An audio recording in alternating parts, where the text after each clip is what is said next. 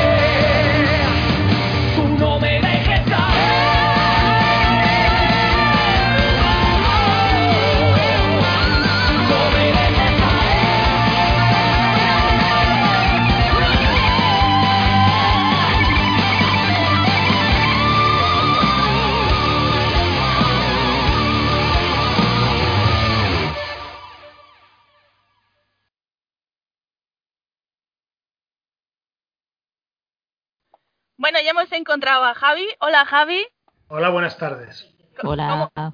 ¿cómo vas? Pues bien, bien, la verdad es que bien. Hoy hemos estado ensayando un poco esta mañana para el concierto de, de Madrid el sábado que viene. Esperemos que se pueda hacer y bien, la verdad es que bien, todo bien. ¿Y no, ¿Nos da miedo decir que os digan se cancela justo un día antes? Eso ya no está en nuestras manos. Nosotros ya ahí nos debemos a- al promotor, igual que los festivales que nos quedan. Nosotros ya no podemos hacer nada más que decir que a la gente que vaya, pues que extreme las medidas de, de- del protocolo de sanidad que pide y punto. Es que otra cosa nosotros no podemos hacer. Ojalá estuviese en nuestras manos más cosas. Y ojalá acabe pronto esto también. Hombre, también, porque ya se iba a acabar en verano, pero al final, pues mira, se está- entra- vamos a entrar en invierno y, y estamos parecidos. Sí, además han dicho ya tantas cosas que si en verano que acaba, que si no sé qué, mira. Ya, ya, nada, no, no saben ni por dónde les da el aire, pero bueno, ¿qué vamos a hacer? También es una, es una cosa nueva para todos, eh, en cierto modo también, ¿no? Lo que pasa que sí que nos marean, la verdad es que nos marean mucho, pero bueno, ¿qué vamos a hacer? Hay que, hay que tirar para adelante. Pues sí, ¿y allí la situación está calmada o, o está como aquí en Madrid? Pues yo vivo en Vitoria y aquí la cosa está mal, está jodida. Y vengo de Logroño hoy y allí está peor que en Vitoria todavía. En Logroño está peor. Y en Miranda, que es eh, más o menos el intermedio, lo acaban de confinar. 15 días va a estar confinado el pueblo de Miranda de Ebro, que pertenece a Burgos. O sea que está, yo creo que por todos los sitios está mal, por todos. Sí, a ver si pasa pronto Pues sí, y podemos ir a los directos por lo menos. pues sí. Que ya de los streaming estamos ya hasta el gorro. Sí, pues nosotros, nosotros sí tocamos en Madrid este sábado. eh, se va a grabar en streaming y se va, se va a emitir el día 11. Ah, qué Ah. bien. Porque era el streaming que teníamos que se nos canceló hace un- unos meses y eso, y se va, se va a retransmitir el día, el día 11, indiferido. Pero bueno, eh, no se puede hacer en directo porque la sala no tiene la capacidad o la línea tan ancha, la banda tan ancha para, para hacerlo en directo. Entonces se grabará y la compañía que lo graba lo, lo, lo publicará, lo, lo emitirá el día 11, si no me equivoco. Bueno, no está mal, vamos dos veces. Quien vaya dos veces de concierto y los que no iremos una. Bueno, Y los que no podamos en streaming. streaming, ahí, Claro. ahí. Que ojalá que se pueda ir. Sí, hombre, va a ser, va a ser más agradable que, que el anterior porque el primero iba a ser simplemente la banda y los cámaras. En este por lo menos habrá público. o sea que va a ser... Y encima el primero iba a ser un concierto más o menos corto y este pues bueno, tenemos preparado un show de casi dos horas y claro, hay temas nuevos del nuevo disco. O sea que va a ser muy diferente al que iba a haber sido. O sea que tiene, es mucho más atractivo que el primero. Y que te Sí, iba... porque hubierais tocado el día 14 justo de marzo en Madrid, ¿no? Sí. Era esa la fecha que teníais. Sí, sí, sí, sí, sí. Tenemos un, un concierto ahí preparado y luego, y, pero luego se cayó todo, todo para, todo para abajo. O sea que fíjate, ni salida de disco ni nada. O sea que- Pues, Mira, dentro de lo malo, os ha venido bien este parón para presentar ahora el disco nuevo. sí, pero si no podemos hacer conciertos, pues un poco estamos en la misma casi. porque pensábamos, pensábamos que ya íbamos a poder hacerlo. Cuando dijimos esta fecha y de esta fecha no pasa. Pero ya al final, pues, pues mira, se ha ido otra vez todo para atrás, pero bueno, hay que hacerlo así. Y cuéntanos un poquito de vuestro último disco, 6, que justo es vuestro sexto trabajo de estudio.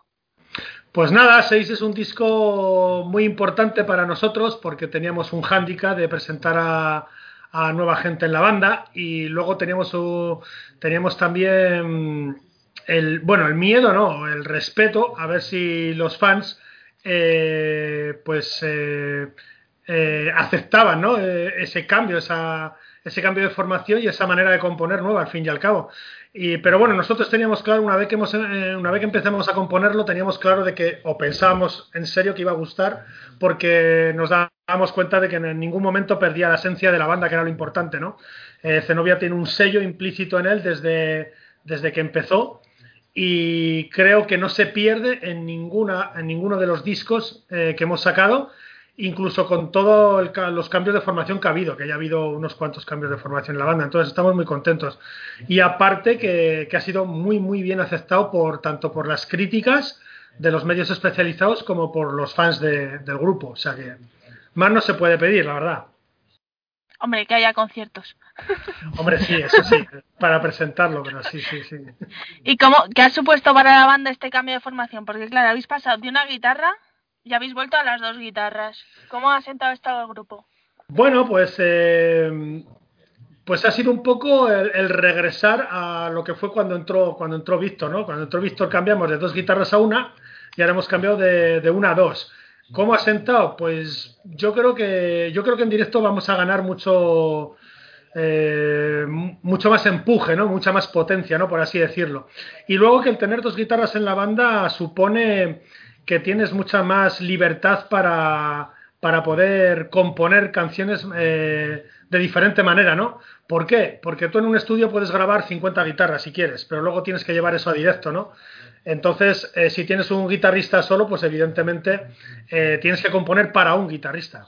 En esta ocasión hay dos guitarristas, se compone para dos, para dos guitarristas y puedes jugar muchísimo más con la música y yo creo que vamos a ganar mucho más en potencia y, eh, en solidez, ¿no? encima del escenario.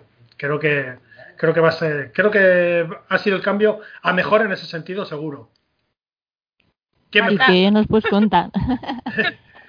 ¿Qué nos puedes contar de, la grabación del disco? ¿Qué han aportado los nuevos miembros de la banda?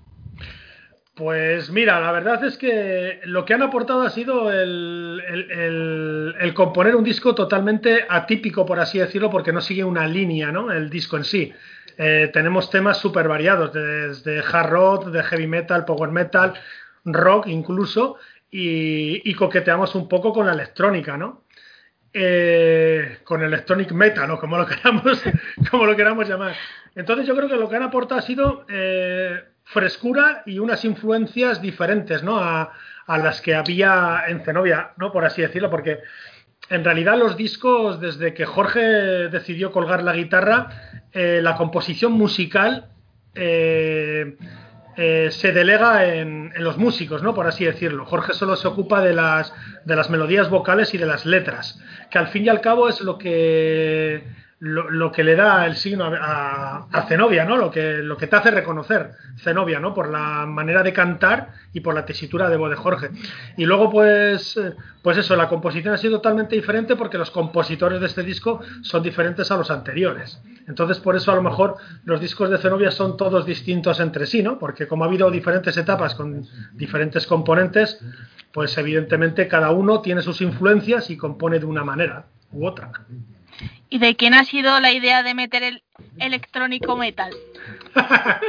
no, eso, eso fue una, una canción que, que, es de Ernesto, de nuestro teclista, y en un principio estuvimos ahí dudando, dudando, porque dijimos, joder, el disco es raro ya de por sí, ¿no? Lo que te digo, que no sigue una línea muy, muy definida, ¿no? De, en cuanto a estilo dentro del metal.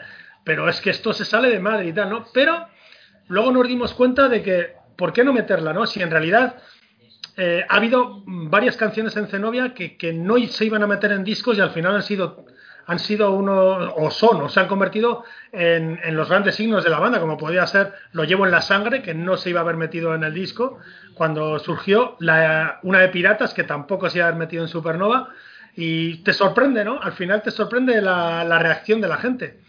Y en este caso, pues la verdad es que hay mucha gente que dice que El laberinto es una de sus canciones preferidas del disco. Pues nos quedamos un poco así todos, pero, pero bueno, a la misma vez pues nos quedamos, nos quedamos contentos, ¿no? O sea que... Y también hemos visto que mientras que grabáis el disco habéis presentado como una especie de documental en YouTube. ¿Qué nos Sí. puedes contar? Pues eso fue todo improvisado, igual que el vídeo de Vuelve, eso fue todo debido al confinamiento.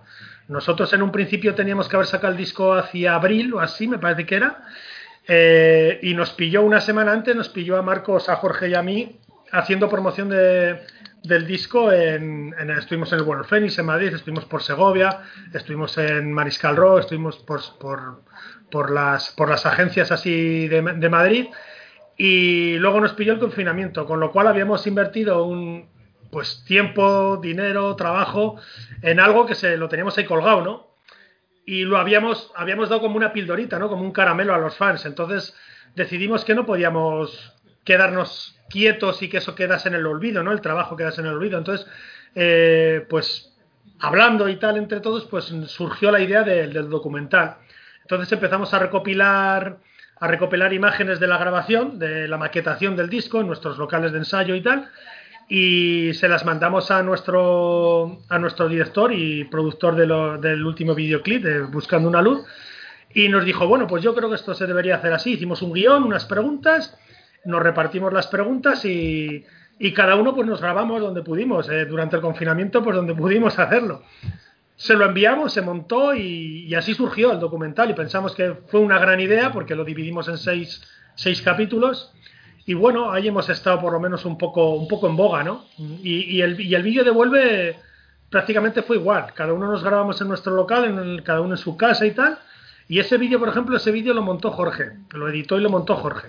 El sonido se lo pasamos a Dan, a nuestro productor, a Dan Diez, y eh, lo que es la imagen y la edición de vídeo la, lo hizo Jorge. En todo eso fue trabajo en el confinamiento, para estar ahí dando la murga, dando la chapa, siempre. Que, que además era lo que tocaba en ese momento. Claro, aparte, aparte de que sabemos que ha habido muchos grupos que, que aprovecharon el confinamiento pues para acercarse un poco a los fans también y, y ser, ¿cómo te diría yo? Como plantear o como mostrar un poco más otra cara, ¿no? De la banda, ¿no? Más, más personal, ¿no? ¿Sabes? Eh, había muchos lives en directo, eh, gente que hacía eh, pues entrevistas así un poco muy desenfadadas, ¿no? Hablando quizá de otro tema que no tenga nada que ver con la música, ¿no? Y bueno, yo creo que fue, que fue una gran idea. Yo creo que hay en ese aspecto eh, muchísimos artistas eh, nos hemos implicado mucho para que la gente estuviese sobre todo entretenida, ¿no? Y que viese otra cara de, de lo que es, de lo que es todo este mundillo. Y, se, y seis trozos de vídeo, ¿por qué? O sea, ¿porque el disco se llama Seis? ¿Es vuestro sexto trabajo o ha sido casualidad de todo? No, un poco, un poco lo queríamos llevar todo al número 6, ¿no? O sea, es nuestro sexto trabajo, somos seis en la banda, eh, seis capítulos de vídeo, lo queríamos llevar un poco, afinando un poco a, a lo que es el 6, ¿no? En, en, esta ocasión para nosotros, en este año. Entonces, si hubiese sido el sexto año de la banda, pues imagínate también, ¿no? Pero, pero bueno, pero sí, un poco, un poco enfocado a eso. Y aparte de que nos cuadraba muy bien en tiempo, ¿no? Sin querer hacer un episodio muy, muy largo que la gente se acabe aburriendo y mandarlo así como por secciones. Nos, nos, nos cuadró, nos cuadró y, y, nos vino muy bien para lo del 6. O sea que... ¿Y penséis en sacarlo en formato físico o dejarlo ahí en el YouTube? No, no creo. En formato físico no creo porque eh, sí que tiene cierta calidad, pero no es una calidad. Al fin y al cabo ha sido una cosa que se hizo estrictamente dentro de un momento en que, en que algo había que hacer, ¿no? Eh, pero hombre, si eso lo haces un poco, si solo quieres sacar en plan DVD, pues no sé, pues habría que haberlo hecho eh, en otro formato diferente, ¿no? O sea, con un, no sé, con un, en un platón, no sé, con otros sonidos, con otro... Pero bueno, yo creo que para, para lo que fue, yo creo que para lo que fue quedó muy bien. Y bueno, ahí lo van a tenerlo, ahí lo vais a tener, la, gente que quiera verlo, ahí va a estar en nuestro canal. O sea, yo creo que hoy en día también sacarlo en un formato muy así al final es un poco para, para puristas o gente muy, muy, muy fan, ¿no? Muy, muy fan, que, los hay, gracias a Dios los tenemos.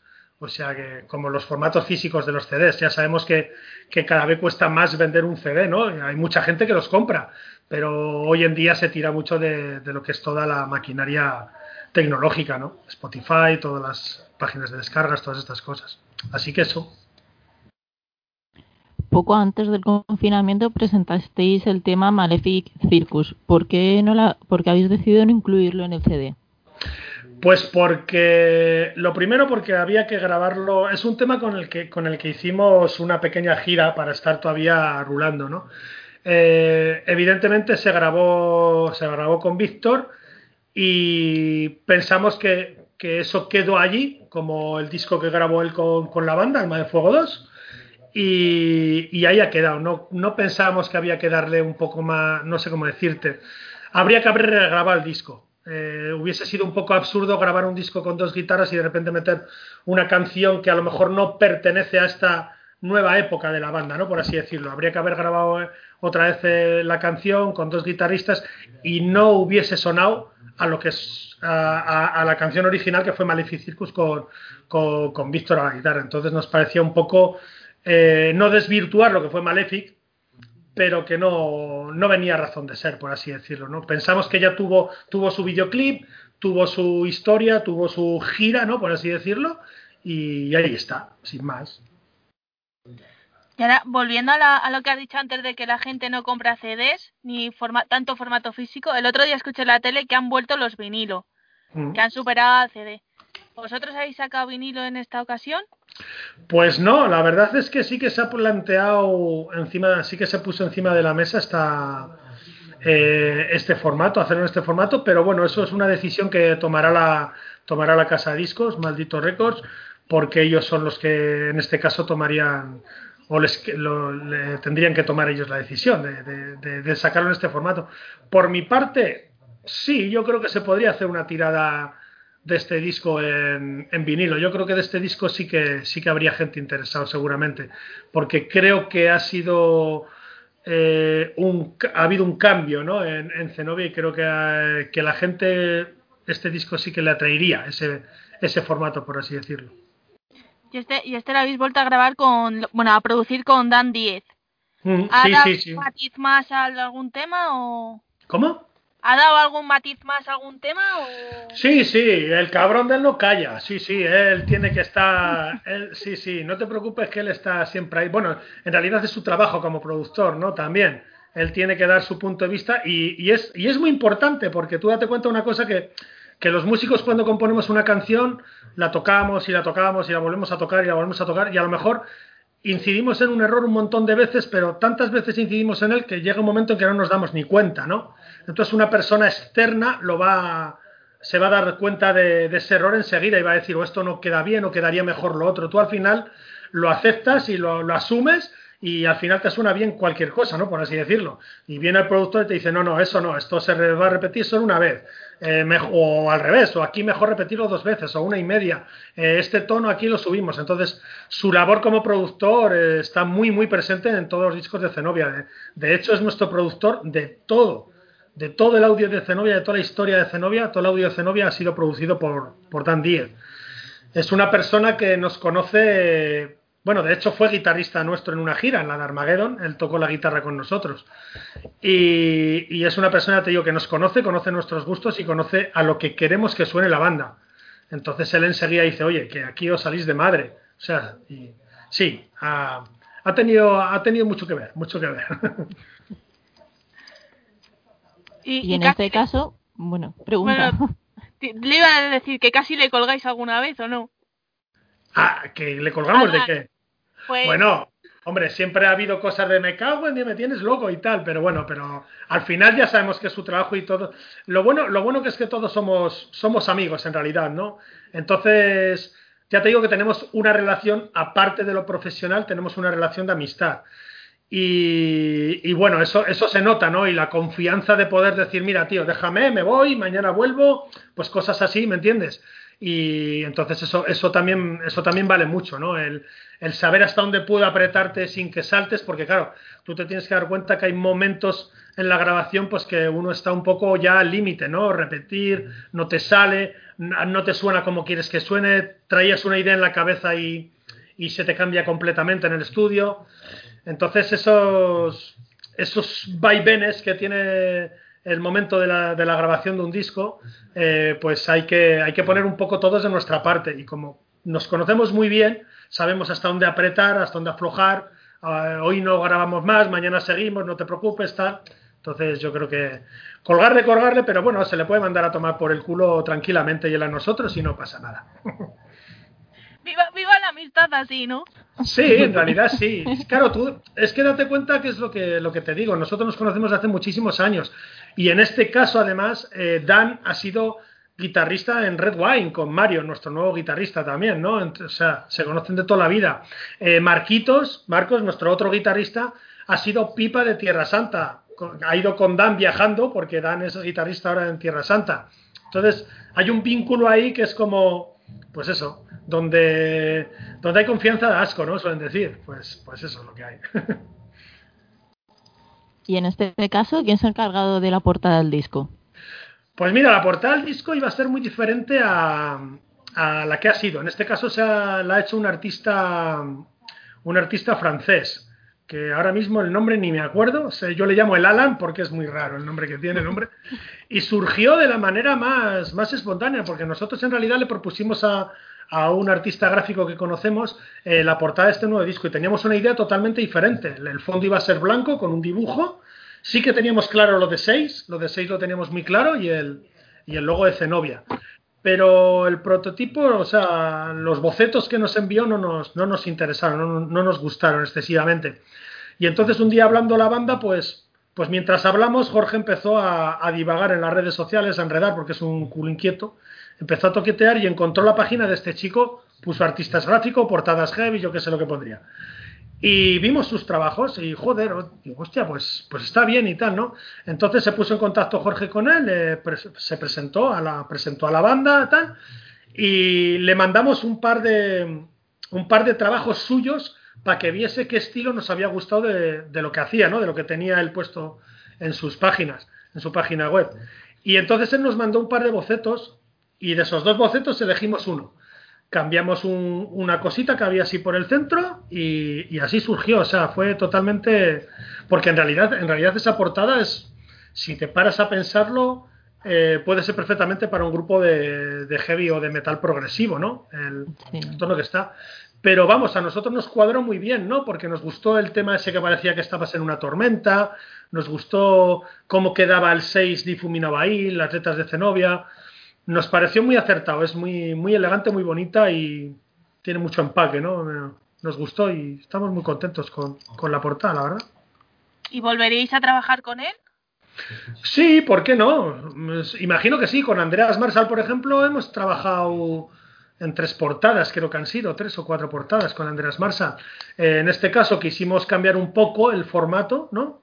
Eh, y sí, ¿por qué no vamos a darle otra oportunidad? Esta nos ha gustado, nos ha gustado muchísimo. O sea que estamos muy contentos. La verdad que yo la primera vez que vi la portada me, me impresionó y pensé, digo, esto, ¿qué querrá decir? ¿Es algo así de, ay, la soledad o algo, o algo por el estilo?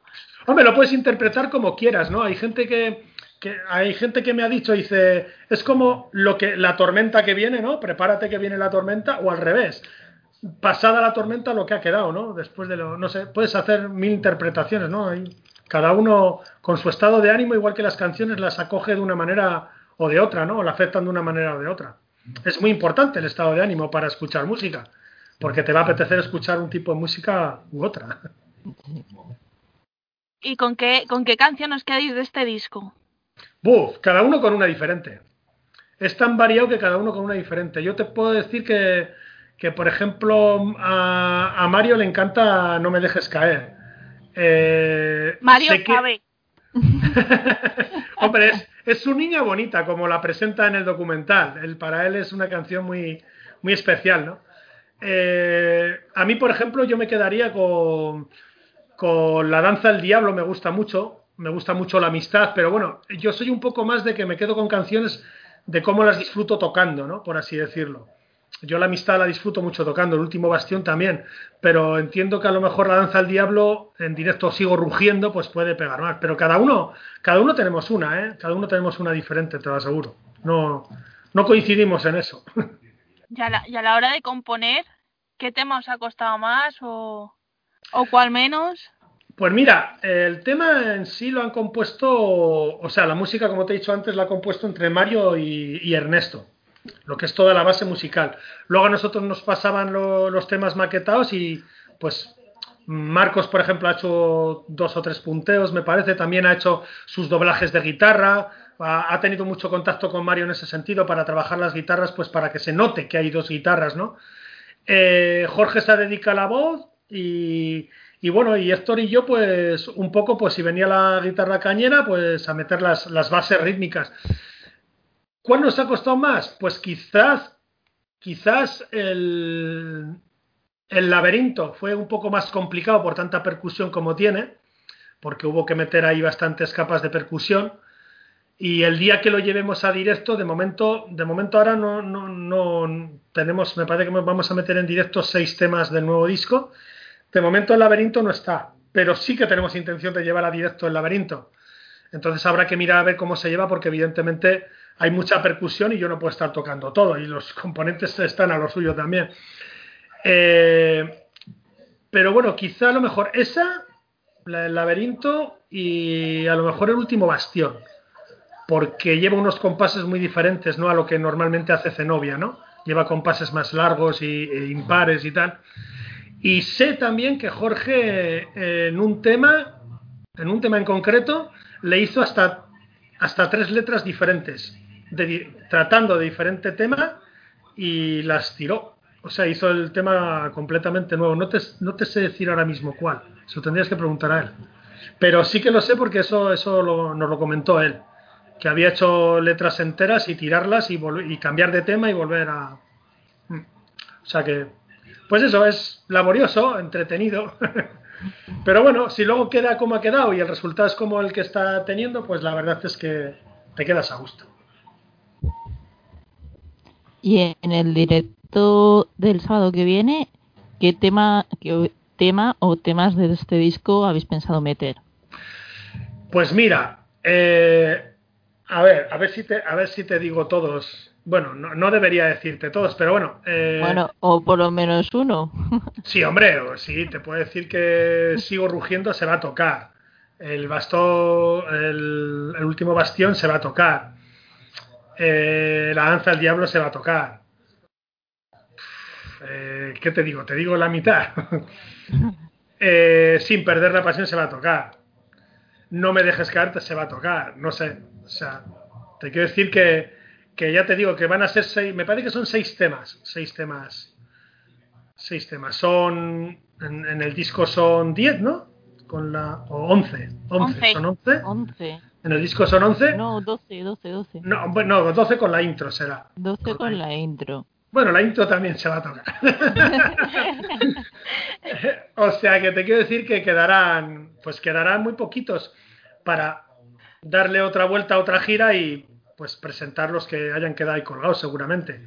O sea que casi todo el disco. Nosotros, si te paras a, a pensar, nuestras giras casi siempre hemos tocado al final casi todo el disco entero Sí. no del tirón en una presentación, a lo mejor estás unos cuantos conciertos tocando eso, cuatro o cinco temas de nuevo, eh, y dentro de unos meses, pues a lo mejor cambias el setlist, retiras unos y, y así puedes también un poco catalogar o mirar cu- cuáles funcionan mejor en directo, cuáles menos, ¿no? cuáles gustan más. sí. Y a la hora, y a la hora de escoger setlist, ¿en qué os basáis? Porque claro, ya vosotros tenéis una, unos cuantos discos. ¿Qué, Pues ¿Cómo decís? Desecho esta canción y el otro que diga, no, es que me da mucha pena. no Es muy quiero". complicado, es, es muy, muy complicado. Lo tenemos muy complicado. Lo cierto es que siempre en todos los conciertos, cuando acabamos de tocar, siempre viene algún fan y te dice, no habéis tocado esta, pero es que viene luego otro y te dice, no habéis tocado la otra. Y yo creo que, date cuenta que vamos a... El setlist este, el del concierto, el de sábado que viene, es un setlist de casi dos horas, dos horas o así. Y te digo que van a quedar fuera, pues imagínate, seis temas nuevos metemos, pues seis temas que tocábamos antes no se van a tocar. Con- por lo tanto, van a caer un montón de himnos de los que se tocaban antes, porque hay seis temas nuevos. Claro. O sea que te quiero decir que pff, habría que hacer un concierto a lo mejor de cuatro horas para poder tocar todo lo que quiere la gente, ¿no? O sea que es complicado, muy complicado. Y en este concierto me parece que eras tú el que tirabas pulseras. Sí. ¿Van Bueno, a en ser este- pulseras o esta vez con, la- con el COVID no hay pulseras? Ah, yo sí, yo el que las quiera coger. Sí, bueno, es una tontería que hago yo siempre, desde hace muchos años en realidad. Llevo tirando pulseras, ni sé. Va, es, no sé, yo hago, yo hago, ahora he parado bastante, ¿no? De hacer pulseras, pero casi siempre hago esas cosillas porque me entretienen y porque me, me relajan, ¿no? Yo me siento a ver la televisión o lo que sea, o a ver vídeos y, ando haciendo pulseras, collares, tal, no sé qué. Y bueno, pues las tiro, las regalo, ¿no? Tampoco, tampoco pretendo que nadie se mate por ellas, ¿no? Pero, pero bueno, la verdad es que es que la última vez que estuvimos en México me pedía la gente pulseras. Me decía, ¿ha traído usted pulseras? Digo, sí, he traído pulseras.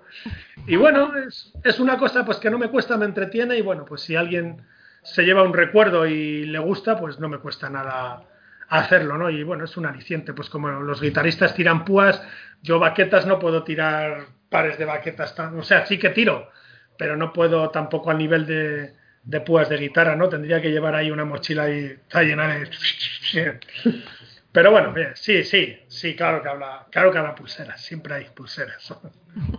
¿Y, cu- y cuántas pulseras sueles lanzar por concierto? Pues como poco cuatro, como poco lanzo cuatro seguro, porque normalmente me meto dos en cada bolsillo y tiro. Pero siempre al final al acabo dando seis o ocho, porque siempre como llevo ahí en la maleta suelo, suelo llevar, suelo llevar. Pero vamos, esto entre tú y yo, porque ahora la gente va a decir, no, he tirado todas, no, llevas en la maleta, llevas en la maleta. No, no te preocupes, ese cacho le cortamos. Ah, eso, eso, vale, vale. Y a, y a la hora del directo, ¿qué canción nos da más pena dejar fuera? Uf. A mí, me, a mí, por ejemplo, si llegase el caso, me, dejaría, me daría mucha pena dejar borraré tu nombre, que en este caso no se queda fuera, pero puede llegar el día que se quede fuera. Porque, porque, por ejemplo, te voy a decir que en este caso se va a quedar fuera una de piratas y, y también da pena que se quede fuera una de piratas, pero es que es lo que te digo. Es que a cada uno nos da, nos da pena una, ¿no? Pero es que no hay sitio, no hay sitio ni tiempo para todo. No hay sitio ni tiempo para todo. Es, es, es complicado, es que es complicado. La historia, la historia es muy complicada. Porque te aseguro que si vais al concierto, vais el setlist, seguro que vais a decir, joder, y no habéis tocado esta, y no habéis tocado la otra, y no habéis tocado la otra. Digo, vale, meto la que tú me dices, ¿cuál quito? Porque si tú quieres que toque una, tengo que quitar otra. Dime cuál quieres que quite. A lo mejor dice ella, pues quita, borraré tu nombre. Dices tú, no, borraré tu nombre, no, quita Ícaro. No jodas, ¿cómo vas a quitar Ícaro? ¿Me entiendes? Podría pasar. Claro, es que es, que es eso. Muchas amistades se han perdido por eso. Pues, pues, pues poco amistad sería, o sea, mala amistad llevaría. ¿Qué canción crees que sería que es vuestro himno en Zenobia? Hombre, yo creo que a Zenobia se le reconoce evidentemente por Lo llevo en la sangre. Es una canción que conoce todo el mundo, que como te he dicho antes, estuvo a punto de no incluirse en Alma de Fuego, porque se pensaba que no iba, no tenía mucho que ver. Pero, pero los fans de la banda, yo creo que tienen, que entienden, que entienden que Lo llevo en la sangre es una canción, entre comillas, fácil, ¿no? Y que a lo mejor precisamente por ser tan fácil, pues, pues ha pegado como ha pegado, ¿no? Pero el fan fan de la banda, yo sé que tiene canciones preferidas y que entiende que son mejores y, y le gustan quizá más que lo lleven en la sangre. Aunque lo llevo en la sangre no puede faltar nunca, ¿no? Pero, por ejemplo, sabemos que hay muchísimos fans que su canción preferida puede ser El sueño un loco, puede ser Borraré tu nombre, puede ser eh, una de Piratas, puede ser Ícaro. No sé, es que hay, hay de todo. Ya te digo que hay de todo aquí como en botica. Y es, y es lo bueno también, ¿no? Es lo bueno, que no nos conozcan solo por lo llevo en la sangre, ¿no? Al final. Aunque, aunque sí que es la. Aunque yo creo que es el. Es el eslogan, ¿no? Zenobia, lo llevo en la sangre. Tú vas a un bar y dices, pon Zenobia, te ponen el vídeo, lo llevo en la sangre. Ya, ya sabemos que lo llevo en la sangre, nunca va a desaparecer del setlist. No, en un principio no. En un principio no. En un principio esa es intocable. Eso está bien. Y cuéntanos, ahora que hemos, el 17 de septiembre me parece fue el movimiento Mute. ¿Cómo lo llevasteis vosotros allí en, en, en vuestra zona?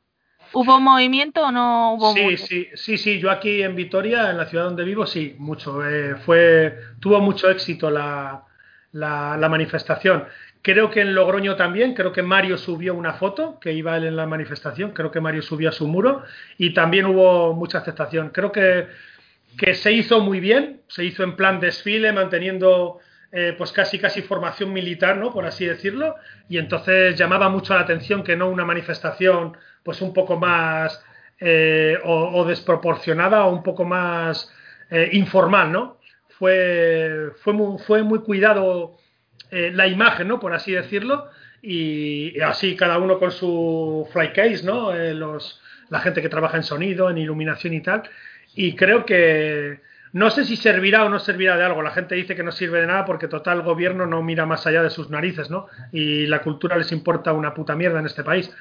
Pero, pero por lo menos para la gente yo creo que sí que yo creo que sí que hizo mella, ¿no? La gente se dio cuenta de, del problema y de todas las familias que al fin y al cabo hay alrededor de, de, la música, del teatro y de lo que sea, ¿no? Todo lo que es cultura, que no solo somos cinco o seis eh, descerebrados que subimos a meter ruido encima de un escenario, que es que detrás de ello hay, hay otros cinco o seis eh, eh, personas que trabajan en esa sala, ¿no?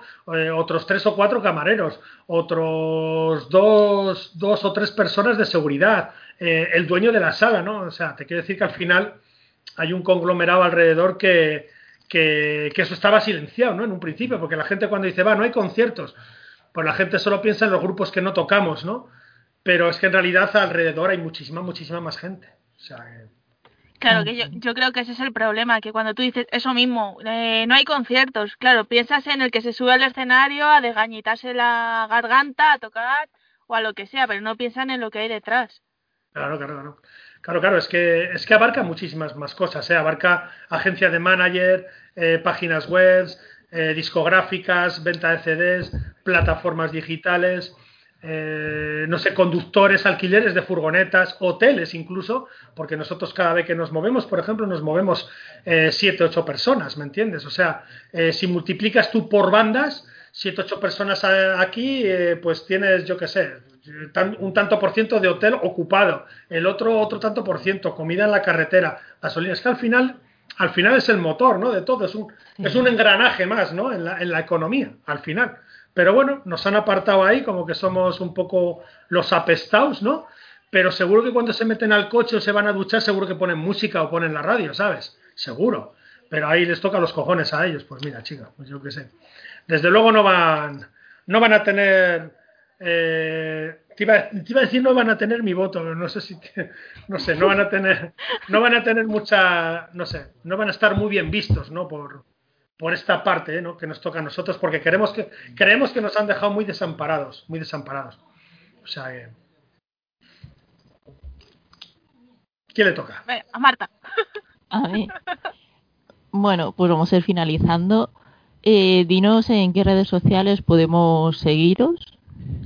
Hombre, pues las redes sociales yo creo que la gente, la gente hoy en día lo tiene todo, lo, todo muy fácil, ¿no? Sí. Eh, si te metes a Facebook o a Instagram, ahí tienes todos los enlaces a nuestras, a nuestras redes sociales en realidad. Pero bueno, en Facebook, Instagram, Twitter, todo esto, y somos encima una banda que somos muy, somos muy activos en las redes sociales, ¿no? A nivel, a nivel de banda y a nivel personal, ¿no? Cada uno en su muro. Entonces, yo creo que, que, es muy fácil. Además, a nivel personal también somos bastante dicharacheros y payasetes, o sea que es, es muy fácil, es muy fácil. Yo que te metes en Facebook, buscas Tenovia o en Instagram y dentro de, de esas plataformas tienes todos los enlaces a las demás. O sea que no, no va a haber ningún tipo de problema. ¿Y dónde podemos conseguir vuestro merchant? Pues ahora de momento en la página de en la página de Maldito Records de momento y luego normalmente nosotros llevamos el merchant siempre muy muy actualizado en, los conciertos en, eh, cuando vamos de gira y en los conciertos siempre extendemos un ponemos un stand muy muy particular y, y muy personal y muy bonito de, de, de merchant de, tenemos un montón un montón de variedad dentro del merchandising ¿Y a, a, quién se le ocurrió, ahora que estamos hablando de Merchant, a quién se le ocurrió lo de la crema de orujo? Porque lo normal son las cervezas. Hombre, cervezas también hicimos, ¿eh? Cerveza, cervezas también hicimos. Eh, pero la crema orujo fue, resulta que la, la, pareja de Jorge, la mujer de Jorge es de, de, la zona de Zamora. Y ella conocía allí a una a, a gente que, que, hace esto, que tiene una, una pues una empresa familiar, ¿no? De, de cremas de, de, licores y tal. Y surgió la idea, como lo de la cerveza, surgió la idea como lo de la cerveza y se propuso, se lo propusimos a ellos, Cervato se llaman, ahora que me acuerdo. Encima acababan de grabar, un, digo de grabar, uy, de grabar, de ganar acaban de ganar un premio, entonces pues qué mejor publicidad, ¿no? Tanto para ellos como para nosotros. Y, e hicimos una tirada de, diferentes licores con, con, la pegatina en vez de cervato de la, de la, de la empresa, pues de Zenobia, y bueno, ya no hay nada. O sea que la gente le gusta el chupete, ¿eh? le gusta el chupete. Eso que nos falte. Sí, sí, sí. Y ya para finalizar, déjanos un tema. Un tema. Pues mira, te voy a dejar, eh, yo creo que la danza del diablo. Yo creo que la danza del diablo va a ser un buen tema para, para finalizar porque es un tema que habla de, de gente como, como, vosotras, ¿no? O bueno, bueno, supongo que seréis fans o habréis venido a algún concierto nuestro, no lo sé. Sí. Pero bueno, pero bueno. Nosotras nos presentaron en un concierto de Zenobia. Ah, sí, ¿eh? Sí, sí en el de con Guadaña y Regresión. Ah, mira tú. Sí, sí, sí. En, en la Penélope. Buena gira esa, buena gira. Sí. Con Guadaña, qué cabrones. Pues mira, te voy a contar, te voy a contar un, un chascarrillo. Eh, eh, tenemos, a raíz de esa gira con Guadaña y Regresión, tenemos un chat eh, de WhatsApp eh, entre las tres bandas, que se llama Alma de Fuego 2, y estamos ahí todos metidos ahí. Está muy bien porque, bueno, somos bastante, no sé, bastante payasetes. De vez en cuando le tenemos que pedir perdón a Glory porque somos muy machotes muchas veces, ¿no? Desgraciadamente machotes. Pobre Glory. Sí, pero bueno, pero, pero bueno, ella nos entiende. Yo sé que ella nos entiende y, y en el fondo yo estoy segura de que se ríe de mogollón de, de las tonterías que hacemos. O sea que... Y bueno, y lo que te decía, lo que te decía del tema, eh, la danza del diablo es un, es un tema compuesto, la letra sobre todo para, para los fans, ¿no? Es, es el feedback que hay entre, entre la gente que está debajo del escenario y los músicos que estamos arriba, ¿no? Es el, el ambiente, eh, lo que se genera, ¿no? Cuando tocas una canción y ves eh, cómo el público le gusta, cómo el público reacciona, cómo el público la canta, ¿no? Hay un momento en que, en que consigues que la banda y la gente sea una, ¿no? Pues es un poco eso, ¿no? Eh, llega un punto en que todos estamos dentro de, o todos estamos con la, en la danza del diablo, ¿no? Y bueno, es un poco para, para vosotros, para los fans y, y nada, pues pues lo dicho, con este tema vamos a acabar, con la danza del diablo. Espero que os guste, lo disfrutéis y, y, en directo lo vais a tener casi, casi, bueno, yo creo que de momento fijo, de momento, o sea que, y más adelante pues creo que, que será otro himno, ¿no? De, de, de, la banda. Pues ya está, Javi, muchas gracias por dedicarnos un, tu tiempo un sábado por la tarde. ah, no hay problema, está... Aquí en Vitoria ahora mismo está lloviendo y hace como 8 grados o 9, o sea que se está mejor aquí o sea, en que, casa. Que... que no apetece salir.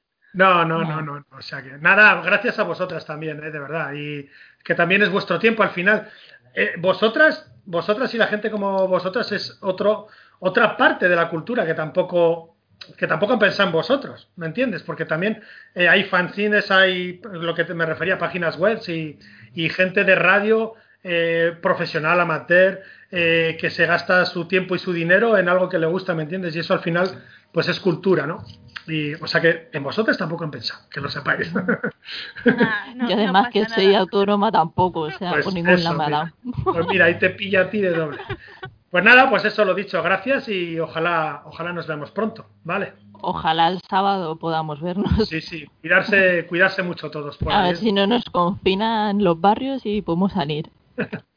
pues eso, cuidaros mucho por ahí, que la cosa, pues hombre, la cosa es seria, hay que tenerla respeto, pero yo creo que hay que intentar ir normalizando todo porque es que si no, no, no vamos a salir. O sea, dentro de, dentro de, de, de lo que es, eh, hay que intentar normalizarlo con, con su respeto y con, y con su distanciamiento y con lo que haya que hacer, pero, pero hay que tirar para adelante, no queda otra. Claro. Y cuidándonos mucho y teniendo cuidado y todo. Sí, sí, sí, sí, sí, sí.